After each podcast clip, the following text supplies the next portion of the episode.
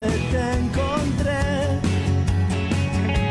y en tus ojos no vi brillos como aquellos ah, del show en el quinto bar cuando me viste cantar y el verano trajo luces sobre el mar. Aire fresco, tu mañana motivada. Hice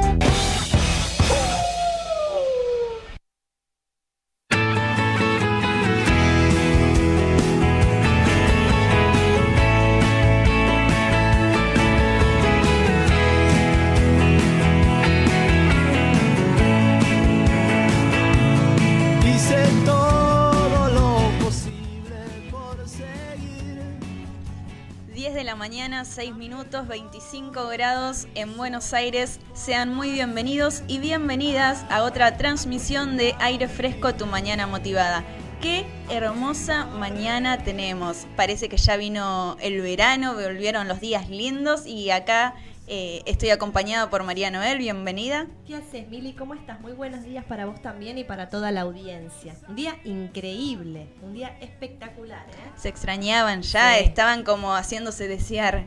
Sí, totalmente. La verdad que daba ganas de que venga, de que se acerque el verano, ¿no? Ojalá que dure. No sé cómo viene. el Sí, clima, vamos a pero- tener unos, unos meses largos seguro Sí, de, de sí, calorcito. sí, Lo que también se hacía desear era el jueves, era otra transmisión, era poder volver a encontrarnos con todos ustedes para traer esta, este programa, este material, esta información que, que nos sirve, nos sirve para conocernos un poco, para poder tal vez darnos cuenta de cosas a las que no le prestamos atención, pero están ahí y es- son parte de nuestro día a día. Totalmente. Hoy, totalmente. ¿qué, ¿qué nos vas a traer? Y hoy vamos a hablar un poco, linkeándolo con lo que hablamos la semana pasada, Sí. eh, sobre los conceptos o las distinciones de éxito, fracaso. Vamos a revisar un poquito esto, ¿no? Eh, lo que comúnmente se denomina éxito, fracaso y lo que para cada uno de manera individual significa.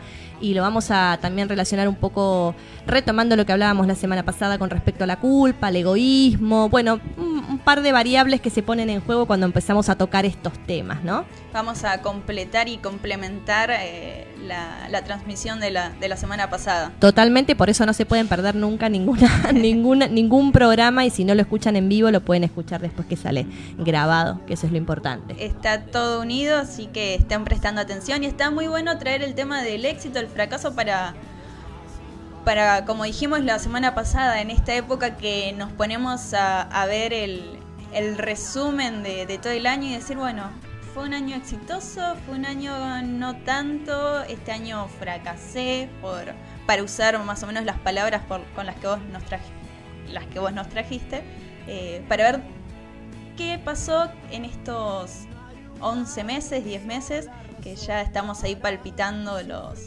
los últimos, las últimas semanas de- del año. Totalmente, y ahora que estás mencionando esto, hay algo que, que a mí en lo personal y en lo profesional me encanta hacer, que son los balances, ¿no?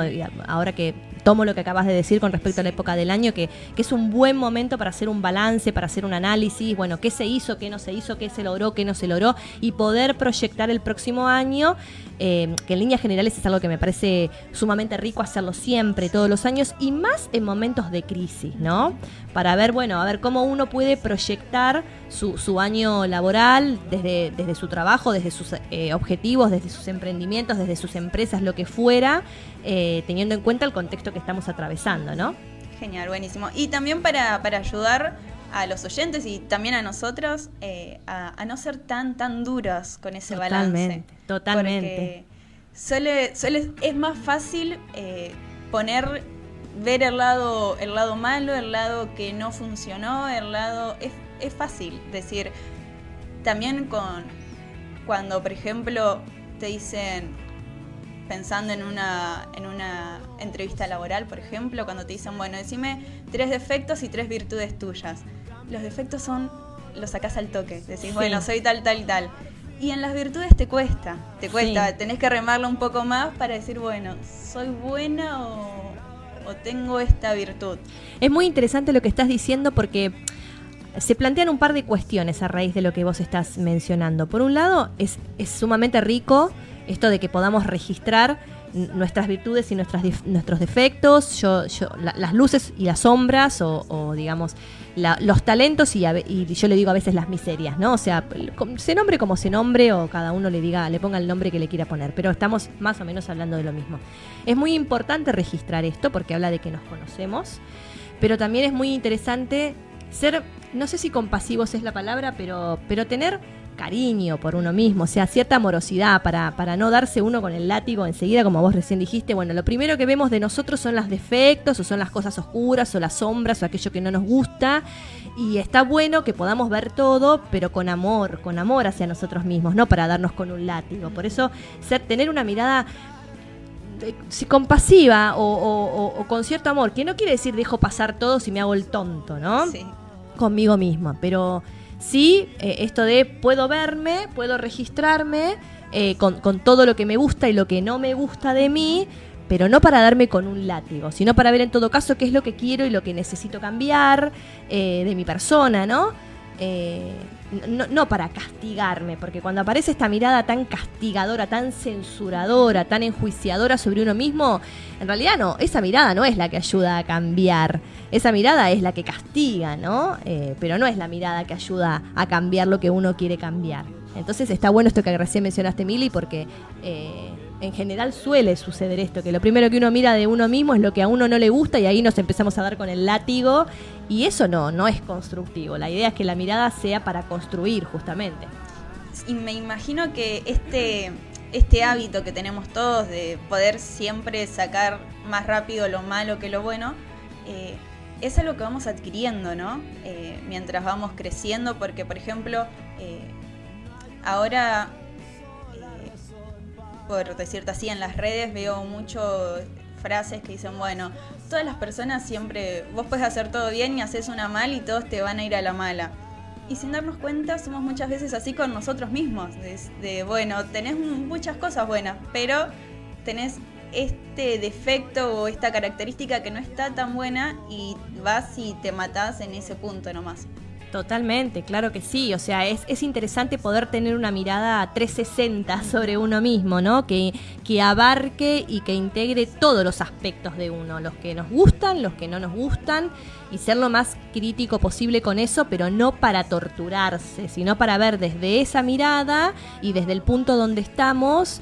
Eh, qué queremos hacer, qué queremos eh, seguir, eh, digamos, preservando, conservando como características de la personalidad o como cuestiones actitudinales, qué queremos modificar, qué queremos atenuar, qué tipo de cambios queremos hacer. Por eso digo, una mirada integral, por eso le llamo 360, ¿no? Una mirada que incluya y que abarque todos los aspectos de uno. Perfecto, y también uniendo, haciendo un enlace con lo de la semana pasada, podemos decir que esta postura que vos estás ahí eh, mencionando y describiendo, podríamos relacionarla con la responsabilidad de no, no, no me voy a sentir culpable o me voy a castigar por esto, voy a ser responsable, sé que tengo esta característica, sé que me cuesta X cosa y bueno, vamos a eh, con, con acciones, con distintos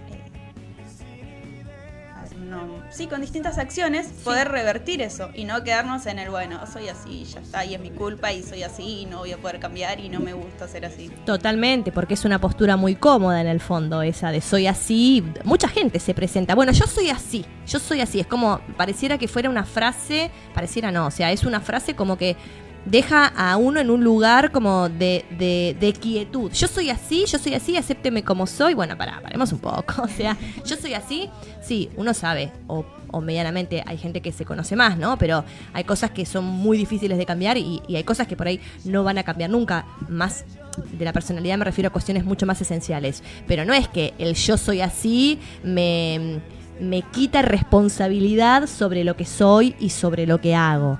Entonces, por eso menciono esto de mucha gente, a veces se presenta con esto de yo soy así, este es mi carácter, yo soy así, es como decir, bueno, bánquenme como soy. No, no, tampoco es tan así. O sea, eh, registrar lo que uno es, registrar cómo uno es, está buenísimo, es un primer paso disparador para un montón de cosas, pero... Eh, quedarse como resguardado bajo esta frase yo soy así, como para que el otro se la banque, porque pareciera que es eso, bancátela, bueno, no, Esto es muy cómodo eh, por parte de quien lo emite, el yo soy así, eh, y lo importante es, bueno, con esto que yo, poder pensar, ¿no? Con esto que yo soy, con esto que tengo, con esto que me gusta y con esto que no me gusta de mí mismo, ¿qué es lo que puedo hacer? es tomar eh, una postura más, más gris, diría, no tan blanca ni tan negra, no tan negra decir soy así y, y quedarse en esa postura, ni tan, tan del otro lado decir quiero cambiar y tengo que cambiar y me mato por cambiar, sino bueno, también aceptarnos, como vos dijiste, que tenemos distintas cosas, distintos defectos, distintas eh, debilidades, o como quieran decirle. Y bueno, aceptarnos, si podemos cambiarlo, lo vamos cambiando, y si no, bueno, vam- vamos de a poco, vamos, vamos de a poco en el camino. Totalmente, totalmente. Coincido con vos. Eh, les paso las, eh, el WhatsApp, así mandan mensajito. 11 22 64 94 10. 11 22 64 94 10. Manden alguna consulta si quieren. Hoy vamos a estar hablando del éxito, el fracaso, el egoísmo. Si quieren también eh, contarnos cómo está el balance, cómo se lo imaginan más o menos el balance de su año, cómo les está yendo. Si quieren comentar cualquier cosa de lo que estamos hablando, sean muy bienvenidos a enviarnos los mensajes. Vamos a estar leyendo y respondiendo todas sus consultas. Ahora pasamos a un temita y enseguida volvemos. Buenísimo.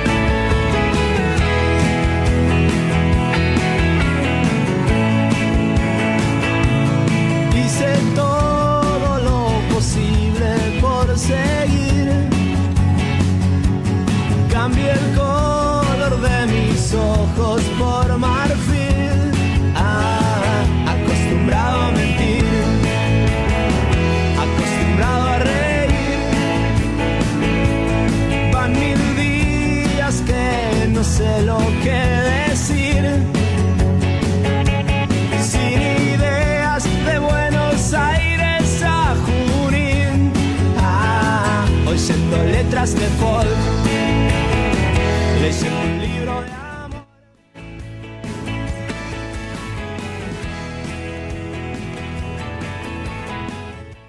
10 y 20 de la mañana continuamos con Aire Fresco, tu mañana motivada. Y acá se comunicó con nosotras Eduardo de Quilmes. Nos manda una consulta cómo prestar atención a la familia cuando los mandatos, perdón, cómo no prestar atención a la familia cuando los mandatos no son los que nos hacen felices. También nos cuenta Eduardo que renunció al trabajo hace un mes. Había hecho una carrera de, joven, pero nunca pudo ejercerla y después de ocho años renunció al trabajo para poder dedicarse a esta profesión. Sí. Bueno, vamos a retomar un poco lo que hablábamos la semana pasada con respecto a los mandatos, que son familiares, que son sociales, que son culturales. Y yo mencionaba, aunque parezca muy crudo, eh, mencionaba que la mayoría de las veces cuando uno toma decisiones, eh, no, no no encuentra quizás el apoyo de quienes quisiera sentir, su familia, sus amigos, la gente más cercana, cuando se trata de decisiones que son radicales o que implican cambios que obviamente no solo van a repercutir en la persona que está tomando esas decisiones, sino en el entorno también. Entonces, suele suceder que, este entorno justamente no quiera que haya este tipo de cambios. Por temor, eh, por inseguridad, por, por, bueno, por ausencia de certezas. Cuando uno hace un cambio como, como el que nos está contando eh, Eduardo, eh, digamos que es un cambio radical, renunciar a su trabajo, iniciar algo desde su, desde su persona, ¿no?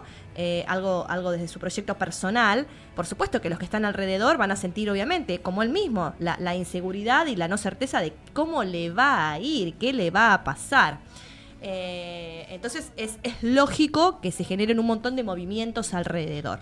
Ahora, dicho esto que tiene que ver con el escenario, puntualmente el que está viviendo él en este momento, y mucha gente también, es importante tener en cuenta que eh, es mucho más costoso, energéticamente hablando, pretender eh, ser aceptado por todos los otros que que digamos, eh, escucharse a uno mismo y ser fiel y ser genuino con lo que uno quiere, ¿no? Ser fiel y ser genuino a lo que uno quiere, al deseo que uno tiene.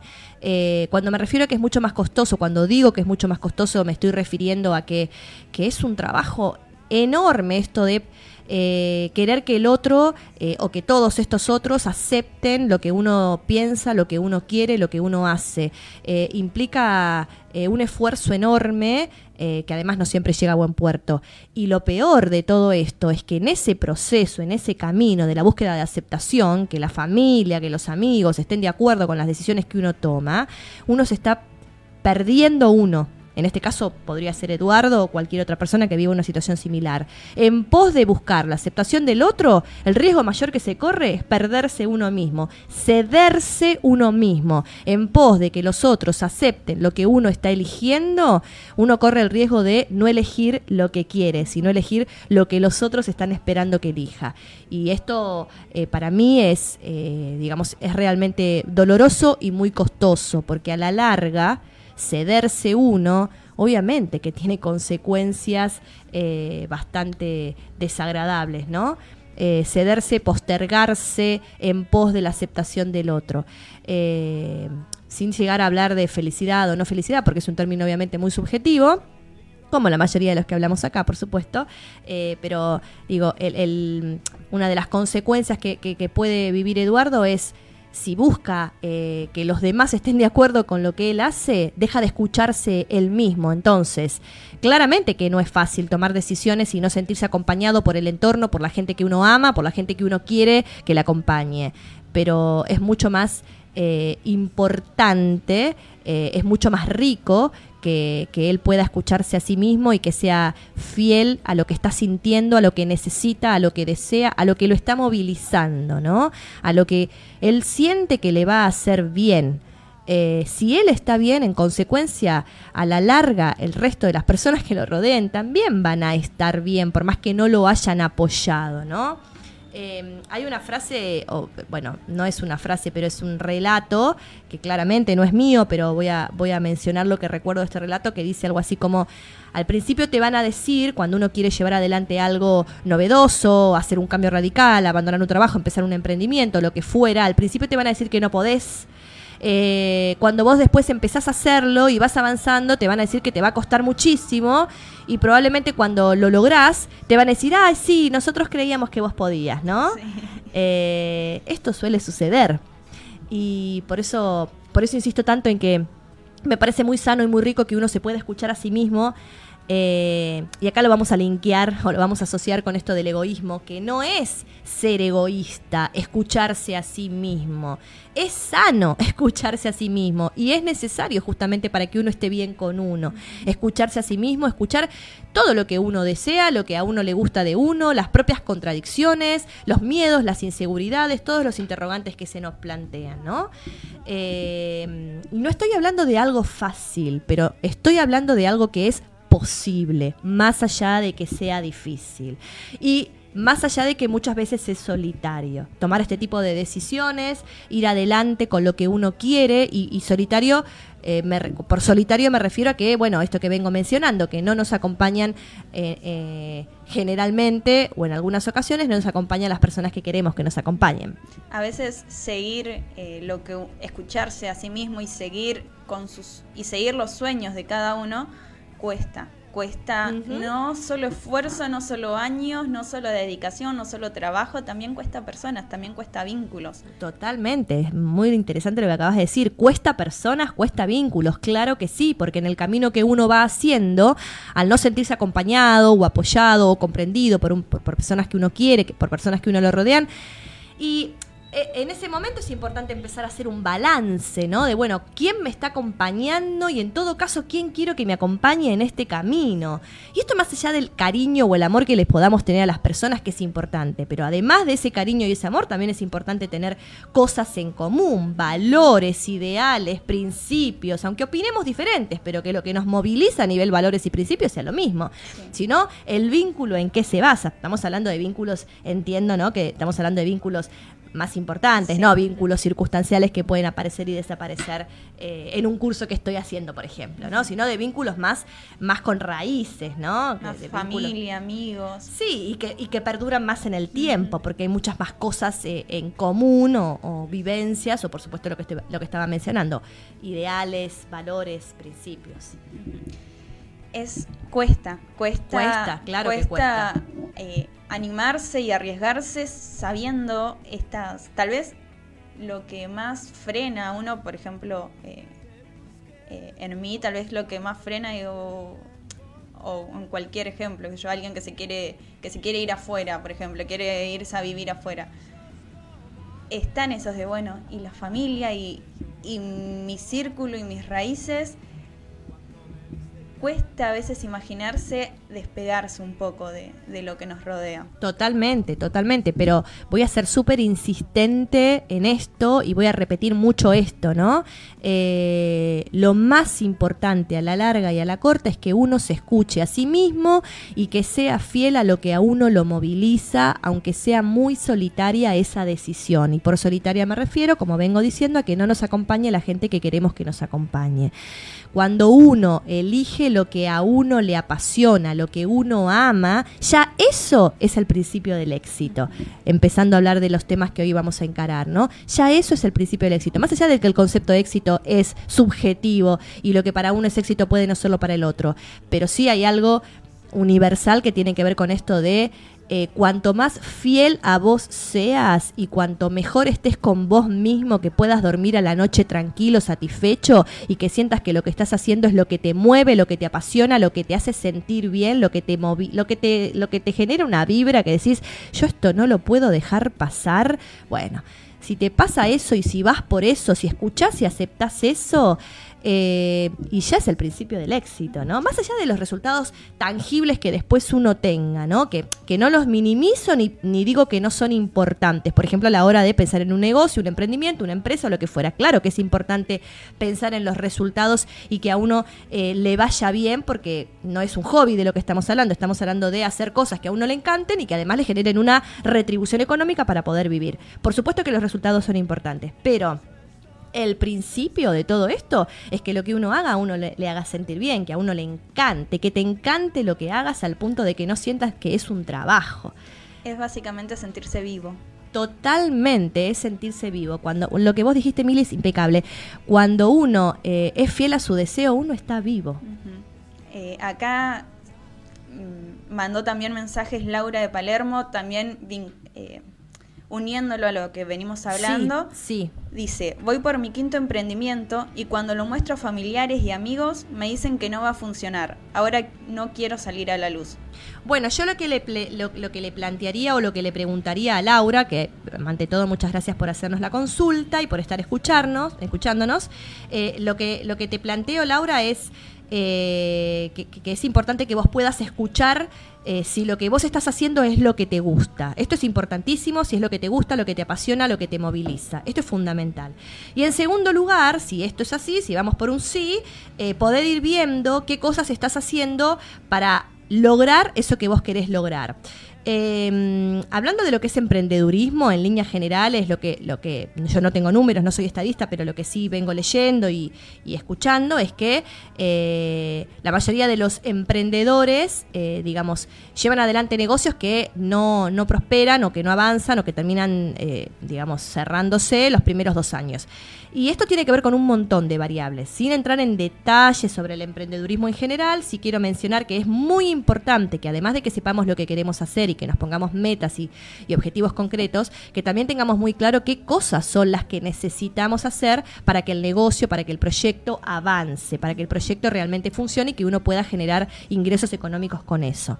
Entonces, eh, es, es importante, Laura, para vos y para todos los que están en la misma situación, es importante que eh, una vez que vayas arrancando y que vayas avanzando en tu proyecto, en tu negocio, en tu emprendimiento, que tengas muy en claro, no sé si estás haciendo, si estás vendiendo servicios o productos, pero más allá de que sea una cosa u otra, que tengas muy en claro eh, que, las acciones que vos vas a ir llevando adelante estén bien direccionadas y sean muy coherentes con los objetivos que vos querés alcanzar, ¿no es cierto? Eh, que estén alineadas. Es importantísimo que haya una planificación. Eh, más allá de la espontaneidad, es importante que cuando uno encara un emprendimiento, que haya una planificación, que haya eh, acciones estratégicas, que uno esté formado y que se siga formando constantemente, que haya una buena visibilidad, una buena difusión de lo que uno hace, que, que- que- que- no sé, insisto Laura, lo que vos estás haciendo en tu emprendimiento, pero que, que asistas a, networking, a reuniones donde uno se contacta con, con colegas o con gente de otros rubros o de otras profesiones, pero que puede hacer intercambios, que puede hacer alianzas. Es importante eh, difundir constantemente lo que haces. Hoy tenemos la posibilidad de que la difusión sea no solo offline, sino también online. Entonces tenemos un montón de vías para poder mostrar lo que hacemos, nuestros servicios, nuestros productos. Y es importante estar en actividad para que esto sea visible, ¿no? Entonces, eh, la planificación estratégica, el orden, las acciones concretas alineadas con los objetivos que nos planteamos, ¿no? Eh, un plan de negocios, un plan de acción real, eh, no volado, no, bueno, hoy me levanté y tengo ganas de hacer esto, que bienvenida la espontaneidad y la creatividad, ok, sobre todo la espontaneidad, pero es importante que haya un orden, que haya una organización, ¿no? Justamente para que el negocio esté eh, con menores posibilidades, digamos, de fracasar, más allá de que hay un montón de variables que nos exceden, pero sí es importante tener en cuenta todas las que dependen de nosotros. Cuando yo llevo adelante un proyecto, bueno, a ver, ¿qué es lo que voy a vender? ¿En qué contexto lo voy a vender? ¿Cuál es mi nicho de clientes? ¿Cuál es mi cliente ideal? Eh, todo esto es importantísimo tenerlo muy claro y, poder irlo armando y construyendo para que el negocio realmente funcione. ¿Qué acciones voy a llevar adelante en el primer trimestre, en el segundo trimestre, el primer año, el segundo año?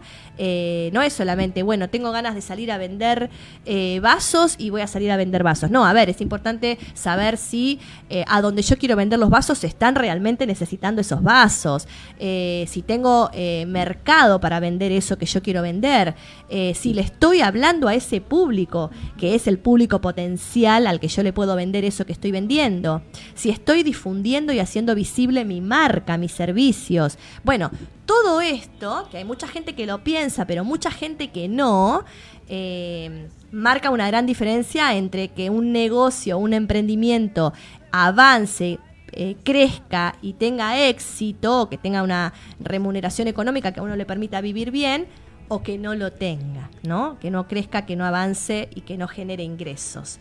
Entonces son un montón, como, como, como vengo diciendo, un montón de variables para tener en cuenta a la hora de llevar adelante un proyecto. Por eso, Laura, eh, volviendo a tu consulta, eh, insisto que te escuches a vos, pero no desde un lugar de necedad, no desde un lugar de me encierro en lo que yo quiero y no escucho a nadie. No, a ver, que te escuches a vos para escuchar qué es lo que a vos te encanta y te apasiona y que te sigas formando y que te sigas reuniendo con personas que eh, hay un montón hoy por hoy de, gente que emprende, entonces que, que, te, rodees de gente que te nutra, de gente que esté en situaciones similares a las tuyas, porque te van a comprender, porque te van a escuchar y porque te van a seguramente o probablemente, eh, eh, digamos, asesorar, brindar sugerencias o, o, bueno, consejos o tips o como lo quieras llamar, eh, para que tu negocio pueda avanzar, ¿sí? Em, y en todo caso, eh, estas personas, tus familiares y amigos que dicen que no va a funcionar, eh, yo me preguntaría, porque no lo sé, no tengo esa información, si ellos saben lo que vos estás haciendo, si saben del rubro al que vos te estás dedicando, si esta eh, conclusión que están sacando de que no va a funcionar tiene bases sólidas o en función de datos observables, concretos, o están hablando solo desde una opinión personal, ¿no? Porque no es lo mismo un juicio de valor, una opinión personal, que una conclusión sacada a partir de datos observables. No es lo mismo que yo te diga, eh, no va a funcionar porque hice un estudio de mercado y porque ya probé, hice un testeo y sé que no va a funcionar, que decir, no, a mí me parece que no va a funcionar, pero no tengo ningún tipo de dato, de, estadística o de nada concreto como para poder realmente llegar a esa conclusión, ¿no? Entonces ahí queda en un juicio de valor. Y también una de las cosas a, tener en cuenta, eh, más allá de todos los tips y todas las cosas que mencionaste y enumeraste, eh, el esfuerzo, el mantener eh, en ser constante y en, eh, permanecer tiempo, porque por ejemplo, no volvemos a, tu caso, Laura, no sabemos bien qué es lo que es, si es servicio o producto lo que emprendes, pero en la mayoría de los casos de gente exitosa, reconocida, a la primera no fue bien. A la segunda tampoco. A la cuarta, a la quinta, pasaron, pasaron muchos fracasos, si lo podemos decir así. Sí, claro que sí. Para poder eh, ubicarse y pararse en el lugar en el que se encuentran actualmente. Totalmente. A ver, hay casos de gente conocida, eh, mundialmente hablando, Walt Disney, eh, Bill Gates, ¿no? ¿Es? bueno, ahora no se me vienen los nombres a la cabeza. ¿Cómo? Eiros eh, no sé cómo se pronuncia.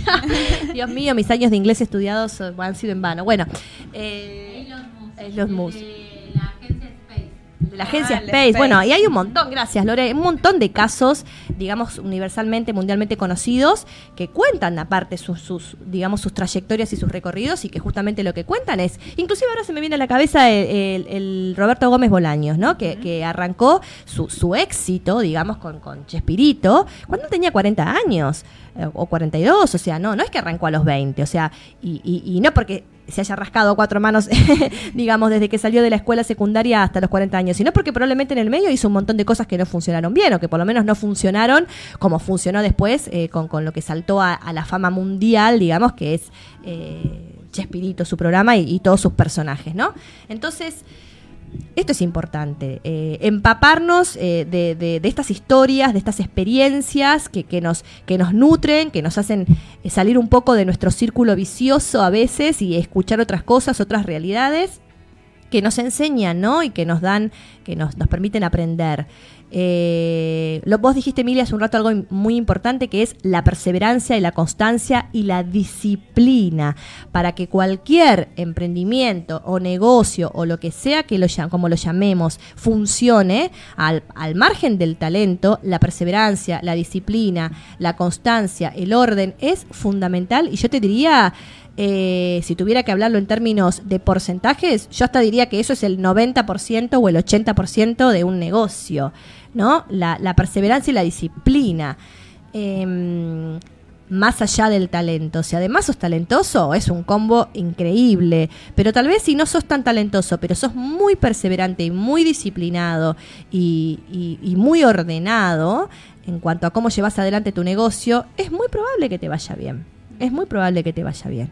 eh, la disciplina es fundamental, ¿sí? Más allá de que no siempre uno tiene las mismas ganas, no siempre uno tiene la misma energía, eh, por ahí ante algunos errores que son vistos como fracasos o que son sentidos o vividos como fracasos, eh, lo que generan es ganas de largar todo y, y uno se plantea, oh, ¿para qué me metí en esto? ¿Por qué no me quedé en mi trabajo en relación de dependencia que era más cómodo? Bueno, lo que se pueden plantear un montón de personas, ¿no? En este tipo de situaciones.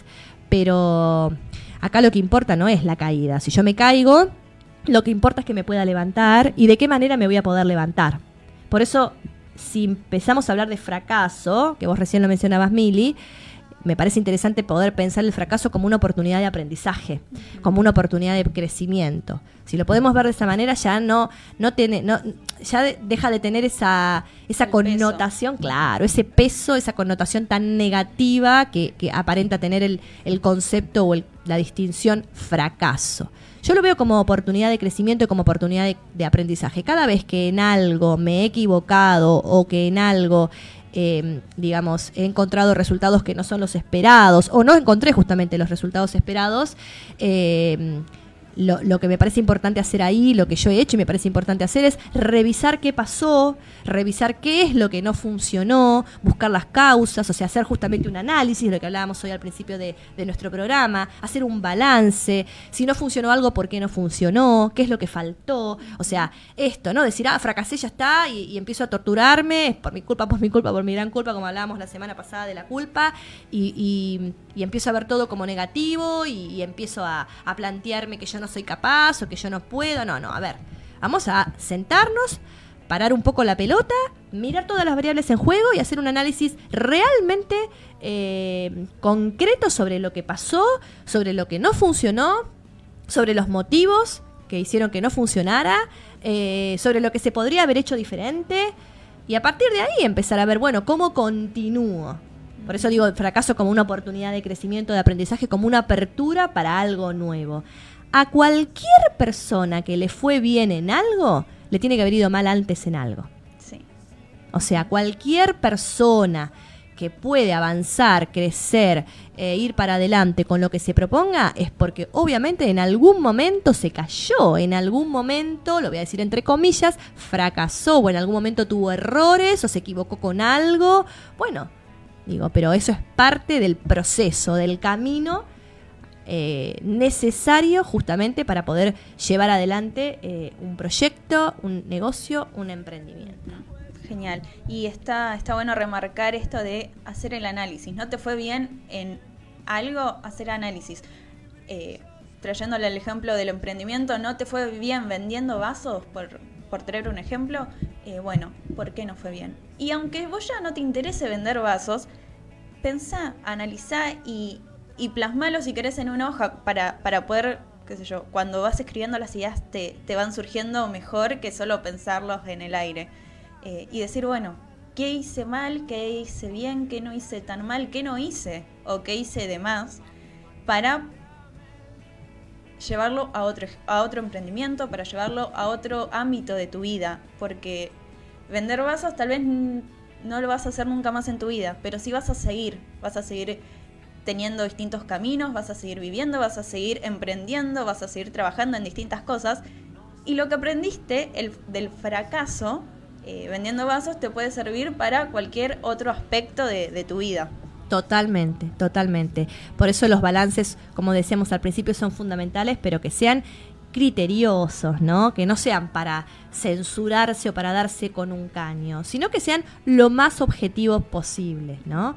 Eh, eh, eh, y es lo que ese análisis y ese balance es lo que nos permite proyectar hacia adelante, poder tener una mirada eh, sobre, bueno, hacia dónde vamos y cómo vamos hacia, hacia dónde queremos ir, de qué manera, ¿no? Perfecto. Acá tenemos otra consulta Sí. de Franco de Tigre. Sí, Dice, eh, soy Franco, me echaron y ahora estoy me estoy dedicando a la música, pero a pesar de ser feliz, los demás no lo ven así. Bueno, yo Franco lo que te preguntaría, primero obviamente te agradezco, te agradecemos acá desde, desde el programa tu consulta, que nos estés escuchando, y lo que me, me daría, me da ganas de preguntarte es, eh, cuando decís que los demás no lo ven así, ¿qué es lo que los demás no están viendo así? ¿No están viendo que vos estés feliz? ¿No estás viendo lo que para vos significa la música, lo que a vos te genera?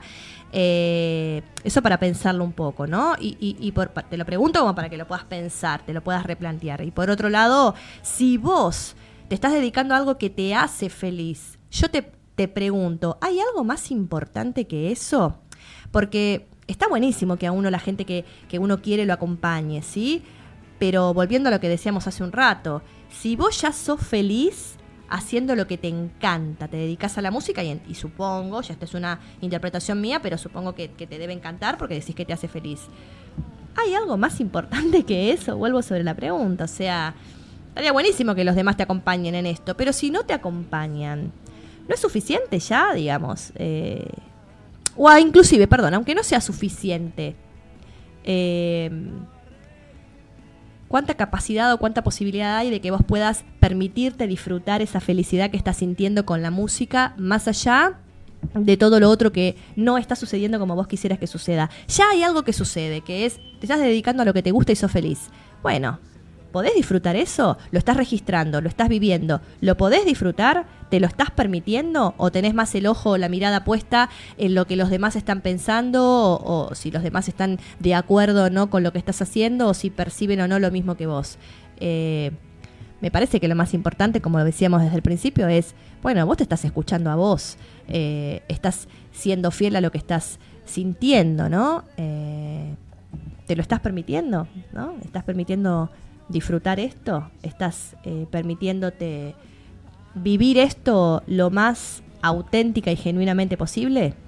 Y si te lo estás permitiendo, ¿por qué dejar de hacerlo, no? Totalmente, Solo por, claro que sí. Solo por los demás. Totalmente. Acá hay un, un punto de encuentro entre las tres consultas que es los demás. Los demás. no me apoyan, los demás no me entienden, los demás no me acompañan.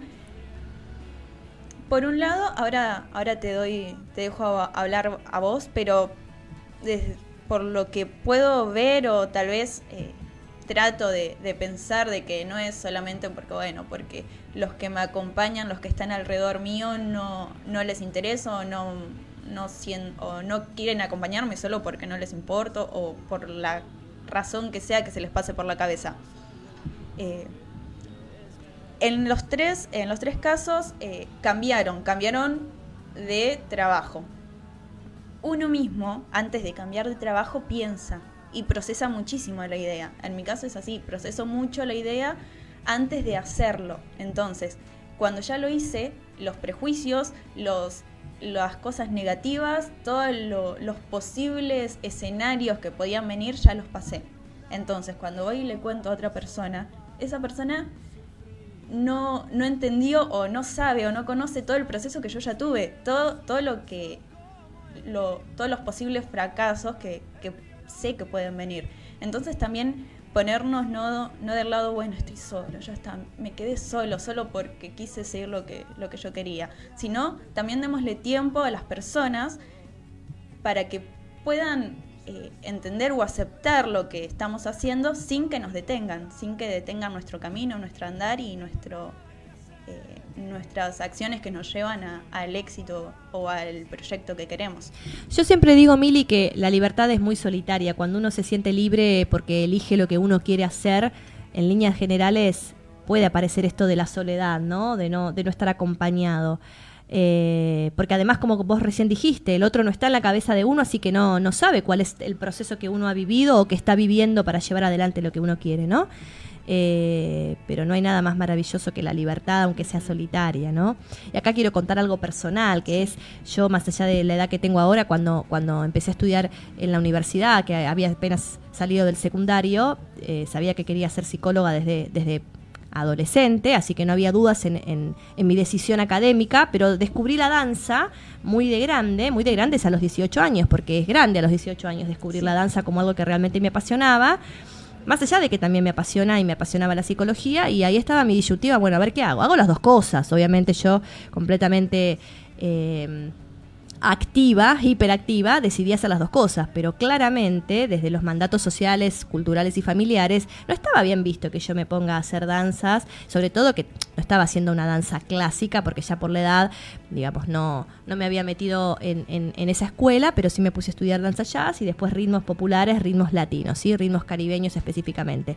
Y no estaba como bien visto que yo estudiara eso que me, y que me quisiera dedicar a eso, porque eh, lo estaba haciendo en paralelo, ¿no? Estaba estudiando la carrera de psicología y en paralelo tomaba mis clases de danza y, con toda la, intención de trabajar haciendo eventos, bailando. Sabía que no iba a poder, por cuestiones de limitaciones hasta físicas, ¿no? Eh, quizás llegar a, a, trabajar en obras reconocidas o en musicales, pero podía quizás trabajar en eventos o en cosas menores.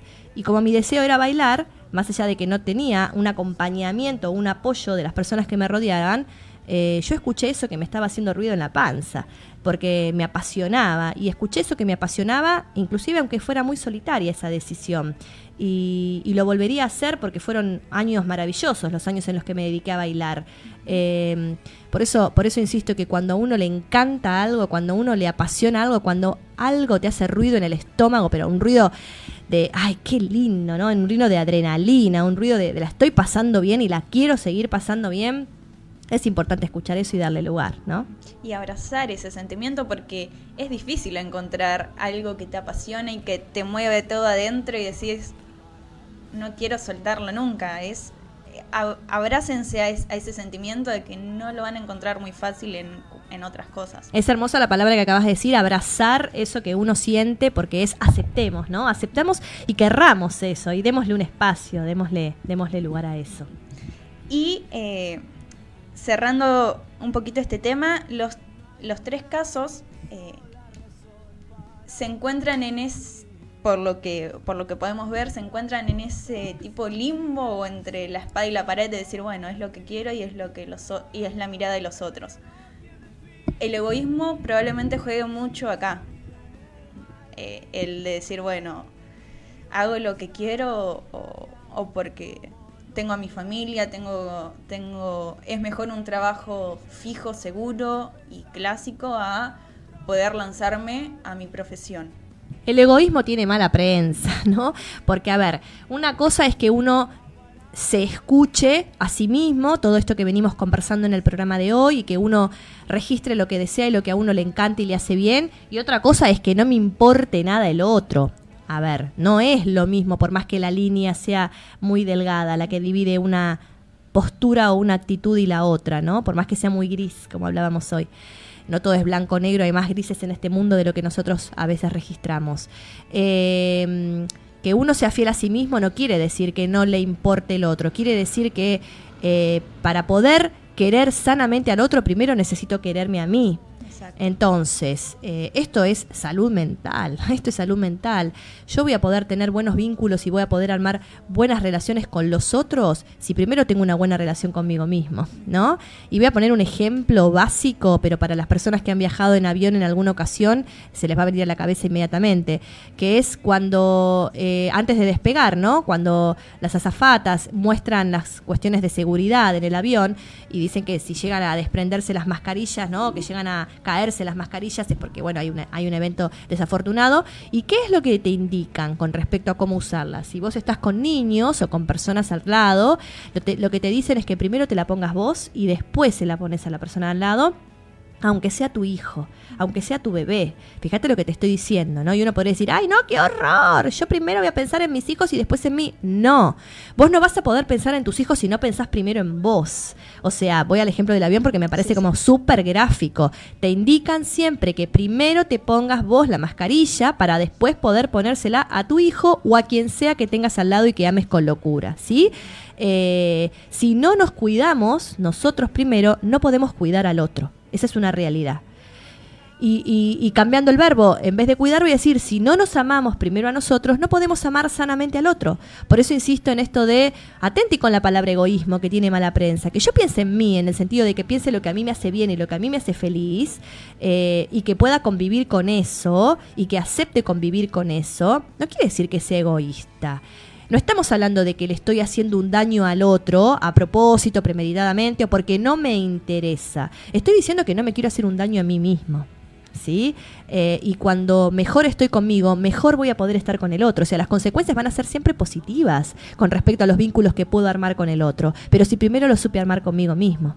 Genial, me encantó. Me encantó cómo, cómo cerraste la, la idea de, de poder ponernos a nosotros primero sin sentir esa culpa de decir, no, pero y si estoy siendo muy egoísta o si no o, si no le estoy dando demasiada atención a lo, a lo que digan los demás eh, pasa pasa nos pasa a todos en las distintas eh, eh, en las distintas circunstancias de la vida que cada uno pase Totalmente, por eso Franco, Laura y Eduardo adelante con lo que con lo que con lo que desean. Escuchen lo que los apasione, lo que les encante y adelante con ello, adelante con ello. ¿Sí? Obviamente con conciencia, con registro, ¿no? Con, con, orden, con constancia, con perseverancia, con todo lo que venimos hablando, pero sobre todo con pasión.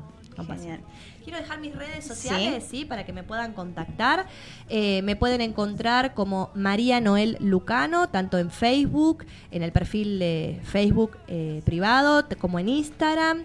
Eh, mi sitio es www.marianoellucano.com y también en la fanpage de, de, Facebook, obviamente, me encuentran como MNL Consultora y en Twitter de la misma manera, como MNL Consultora. Estoy constantemente posteando cosas que tienen que ver con, con lo que hago, con los temas con los que estamos trabajando hoy, que son los temas que suelo trabajar. Eh, con mis pacientes, con mis clientes de coaching o en los trabajos in company a los que me dedico, cuando doy talleres dentro de empresas. Y voy a dejar mi celular también Dale. por si quieren hacer alguna consulta, que es un celular de contacto eh, laboral, ¿sí? Es 1149397918.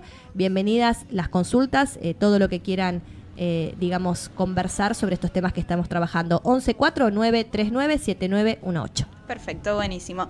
Y eh, teniendo en cuenta que los tres, los tres casos de los chicos que nos mandaron mensajes son eh, emprendedores uh -huh. o posibles eh, o, o, posibles emprendedores futuros, eh, ya sea por la música.